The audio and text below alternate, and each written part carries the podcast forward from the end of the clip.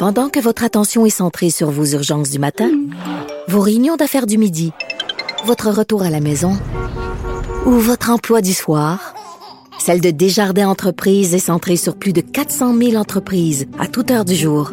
Grâce à notre connaissance des secteurs d'activité et à notre accompagnement spécialisé, nous aidons les entrepreneurs à relever chaque défi pour qu'ils puissent rester centrés sur ce qui compte, le développement de leur entreprise. Alors Vincent, oui, dévoilement du budget, donc 16 euh, heures, on ira de notre côté, on verra peut-être faire un petit tour pour écouter le ministre des Finances, mais surtout on aura dès ce moment-là, là, dans les minutes qui suivent, la levée du huis clos et on pourra vous donner les détails de ce qui euh, s'y trouve. Tu nous as préparé un tour d'horizon, bilan des cas, parce qu'aujourd'hui au Québec, ça, ça augmente pour la peine et contrairement à ce qui a été souvent le discours ces dernières semaines, c'est pas juste une affaire du Grand Montréal. Effectivement. Même, même qu'une région comme l'Anaudière est rendue une des régions euh, les plus performantes, dans, qui est dans le Grand Montréal, une des régions où ça va le mieux au Québec. Là. Tout à fait. J'ai ça en fait la, baisse la plus marquée, parce que c'est mon unique baisse, à part euh, Mauricie, centre du Québec, là, une légère baisse vraiment la Nodière, parce que je fais toujours la comparaison avec la même journée la semaine dernière. Donc le jeudi la semaine passée. Là. La Nodière, on était à 73, on était à 26.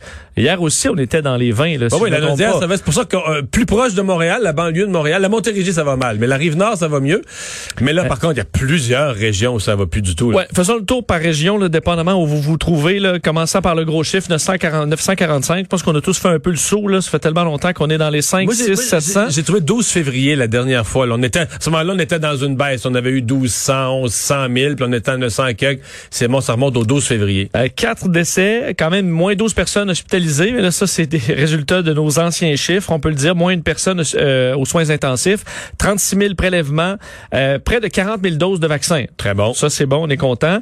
Euh, des, pas de nouveaux cas confirmés de variants, mais des présomptifs, près de 4000. Euh, c'est ce qu'on a présentement, entre autres 1700 à Montréal, près de 500 à Laval, 360 dans la capitale nationale. Allons-y par région. Le Bas-Saint-Laurent, on les surveille. Euh, la semaine dernière, jeudi, c'était 3. Aujourd'hui, 46. Donc là, c'est une des régions où vraiment ça servirait de bord très rapidement. Et, je précise, je suis peut-être tannant avec ça. C'est une région maintenant qui est durement frappée. La région de Rivière-du-Loup, ma ville, une des plus frappées. La vaccination a commencé un matin. Mon père était vacciné ce matin. C'était aujourd'hui. C'était la première journée. Non, mais je sais que pour les gens de Montréal, ça devient les gens de Montréal. Voyons, ça fait un mois qu'on vaccine. Non, non. Rivière-du-Loup, présentement, sont au cœur de la troisième vague. C'est une des régions qui a beaucoup de variants et personne. Ben, les seuls ben- qui sont vaccinés, c'est ceux qui sont en institution, les CHSLD, les travailleurs de la santé, les résidences personnes âgées. Mais le public, ça a commencé ce matin. Je parlais à des gens euh, de la région qui me disaient, eux, leurs parents, là, Rivière-du-Loup, c'est le rendez-vous, c'était le 5 mai. Là, je disais, ben, le 5 mai, c'est pas acceptable. Je veux aller vérifier toujours. Ans, des euh, gens, euh, honnêtement, j'ai pas l'âge. Mais, mais, dans les 70 ans, probablement. Oui, et euh, donc je disais, allez toujours sur Clic Santé en espérant vous trouver des places avant ça. Des pas des annulations, ça rouvre des places. Exact. Si on est dans les, les la population à risque, là, au mois de mai, c'est pas 5 acceptable. Mai, 5 mai, à mon avis, la troisième vague va être finie. Oui, parce que je veux dire, on, a, on, a, vacciné Richard Martineau à 59 ans hier là, au, à, Montréal. Donc là, on a vraiment deux mondes. Alors, Bas-Saint-Laurent, vraiment inquiétant. Saguenay, stable. Aujourd'hui, 37, mais la semaine dernière, c'était 34. Alors, on, on, mais ça eux reste eu leur élevé, là, ouais. Ça reste élevé. Euh, Capitale nationale, ben là, c'est une hausse impressionnante. On était à 37 la semaine dernière, 80. Euh, 80 cas, là, ça fait longtemps qu'on n'a pas vu ça à Québec. Le maire Labombe est sorti d'ailleurs aujourd'hui pour dire qu'il était euh, inquiet, euh, dit aux gens d'être prudents. Elle dit qu'il a vu en fin de semaine qu'on se promène, on marche en ville, on se pile un peu par-dessus. Il faut demeurer prudent. Il sent un danger de voir cette troisième vague frapper euh, à Québec. Pour euh, Mauricie, centre du Québec, c'est à peu près stable. L'Estrie, on passe de 5 à 27 cas. Euh, encore là, de semaine en semaine. Montréal, on était à 318, on passe à 351. Il y a eu un peu plus de tests, donc disons, très légère hausse. Là, Montréal est un peu plus stable, je dirais, depuis euh, quelques quelques jours maintenant. L'Outaouais, l'autre région chaude, là, parce qu'on passe de 34 à 55. On double presque Mais 34, c'était déjà beaucoup pour l'Outaouais. Parce oui, on était déjà en hausse. Quand ils sont passés en zone orange, ils étaient en bas de 10 cas par jour. Là. Euh, bon, l'Abitibi-Témiscamingue, on était à 5, on est à 8 maintenant. Euh, Chaudière-Appalaches, on passe de 20 à 36. Une autre région qui est en hausse. La région de Laval, 63 à 100. Enfin, on est à 98. Une hausse aussi. Tu parlais de la Montérégie, 73 à 115. Encore une fois, une hausse. Pour les Laurentides, c'est stable. Donc, euh, c'est le portrait de toutes les régions en ce moment. Alors, je te dirais qu'il y a beaucoup plus de régions qui montent que qui descendent. Et c'est ça qui m'inquiète, là. C'est ce qui, tu sais, on se dit, est-ce que c'est un hasard d'une journée ou est-ce que ça ressemble à une augmentation qui se généralise. En tout cas, et, là, on arrive, tu le disais, dans des régions où il n'y a pas de vaccination pratiquement, là, euh, ou, très peu. Donc là, est-ce qu'on va pouvoir accélérer rapidement dans ces régions-là? Ça tapait du pied pas être vacciné, ça va taper encore plus du pied, sachant que Montréal, c'est stable. Non, non, ça va, ça va pas taper du pied, ça va hurler, là. Il va y avoir des morts dans des régions, là. Les gens vont comparer avec Montréal, ça va hurler, là. Je sais pas si le gouvernement voit la tempête qui s'en vient. Mais Parce que dans deux, on s'entend à la vitesse où ça peut aller avec des variants. Euh, le portrait dans deux semaines pourrait être effrayant. Si on serait, et là, j'ai quand même, il y a des gens de certaines régions qui réclamaient il y a une semaine de passer au jaune et qui là aujourd'hui réclament de passer au rouge. Euh, ça va vite, là. Ça va très vite. Te rappeler aussi longtemps. On, se comprend que la conférence de presse du mardi de M. Legault, là, techniquement, mardi prochain, ça devrait être la prochaine phase du déconfinement. Ouais, on n'est on, plus là. On n'attend plus grand-chose. Euh, et tu le disais tantôt, mais l'Ontario, 2380 cas. Euh, hier, c'était plus stable, mais finalement, on a ajouté aujourd'hui des cas des derniers jours. Alors, on a peut-être 200-300 cas qu'on aurait dû étaler dans les euh, deux ou trois derniers jours. 17 nouveaux décès. C'est le portrait en Ontario qui est toujours pas très bon. Bon, des euh, rapports, je parle bien au pluriel parce que c'est quatre au total, dont trois qui sont vraiment sur des sujets chauds liés à la pandémie, des rapports de la vérificatrice générale à Ottawa. Oui, beaucoup de matière quand même dans tout ça. En commençant, ben, on va y aller dans ce qui est le plus intéressant euh, et, important. Tout d'abord, la santé là, euh, la vérificatrice générale qui écorche, critique l'Agence de la santé publique sur plusieurs points, entre autres le suivi des voyageurs là, et des personnes qui sont qui ont été récalcitrantes à s'isoler à la maison ceux qui arrivaient de l'extérieur.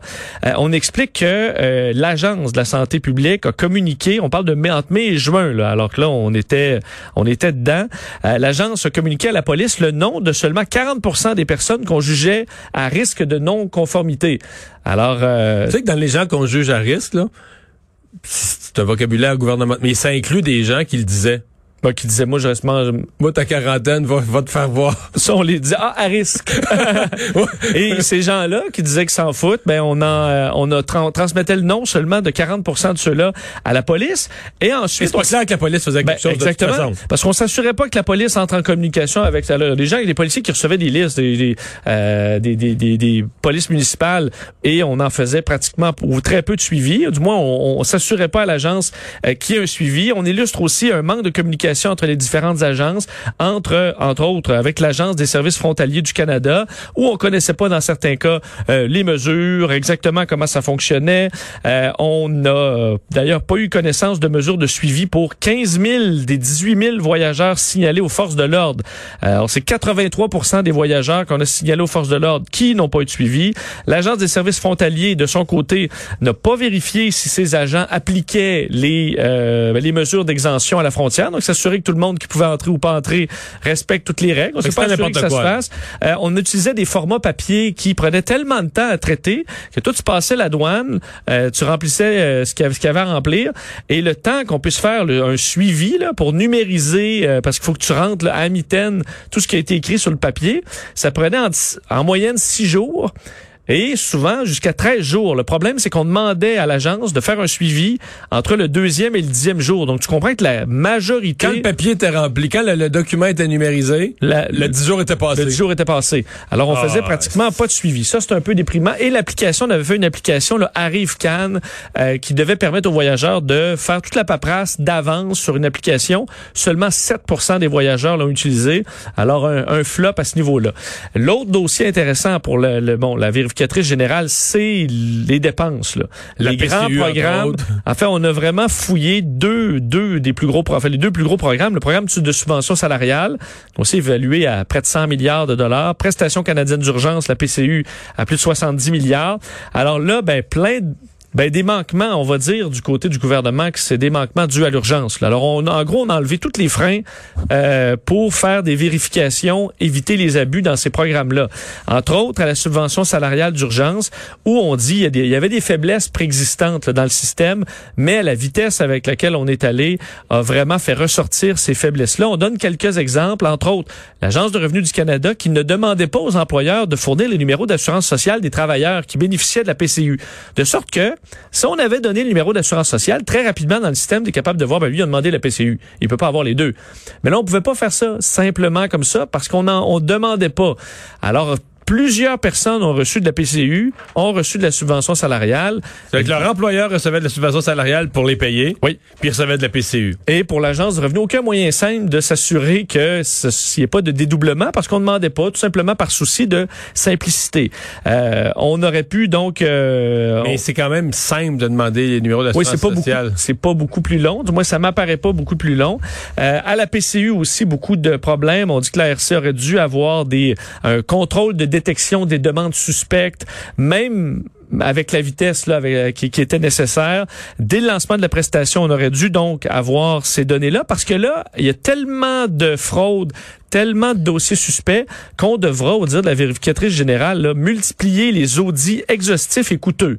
Donc, pour réussir à retrouver ces sommes-là, euh, donc, ce sera toute une tâche pour retrouver bon, ce, qui, ce qui a coulé à travers les failles qui étaient visiblement très, très grandes pendant ces différents programmes. Mais euh, sur, sur la, la- la subvention salariale et la PCU, ce qui est évident, c'est que, à mon avis, la vérificatrice reconnaît l'urgence. Mais à mon avis, il aurait dû avoir une espèce de, de cran d'arrêt, c'est-à-dire que on verse, mettons les deux premiers mois là. Tu verses de façon très ouverte. Tu dis, regarde, là, là, c'est le paiement des loyers, c'est l'épicerie, c'est du monde mal pris, c'est l'urgence, puis mais il aurait dû avoir des resserrements. Mais c'est pas ça qu'on a fait, là. On est allé ensuite, on a annoncé dans les mois qui ont suivi une PCU étudiante qui, plutôt d'être resserrée, c'est encore plus plus facile à obtenir pour tout le monde. Euh, pas besoin de, de, de, de- Même des gens qui avaient du travail refusaient le travail. Fait que t'es allé vers des programmes de plus en plus ouverts, de plus en plus généreux, sans vérification, sans mécanisme.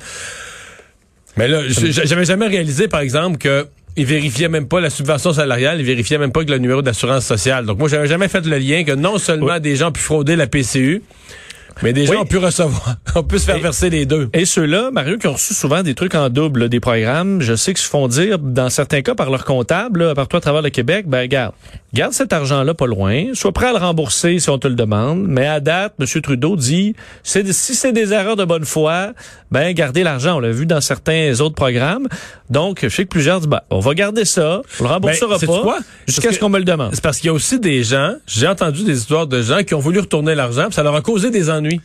Des gens qui étaient honnêtes, qui ont voulu retourner l'argent, qui ont dit, ben moi j'ai reçu trop, puis ça leur a causé, c'était compliqué.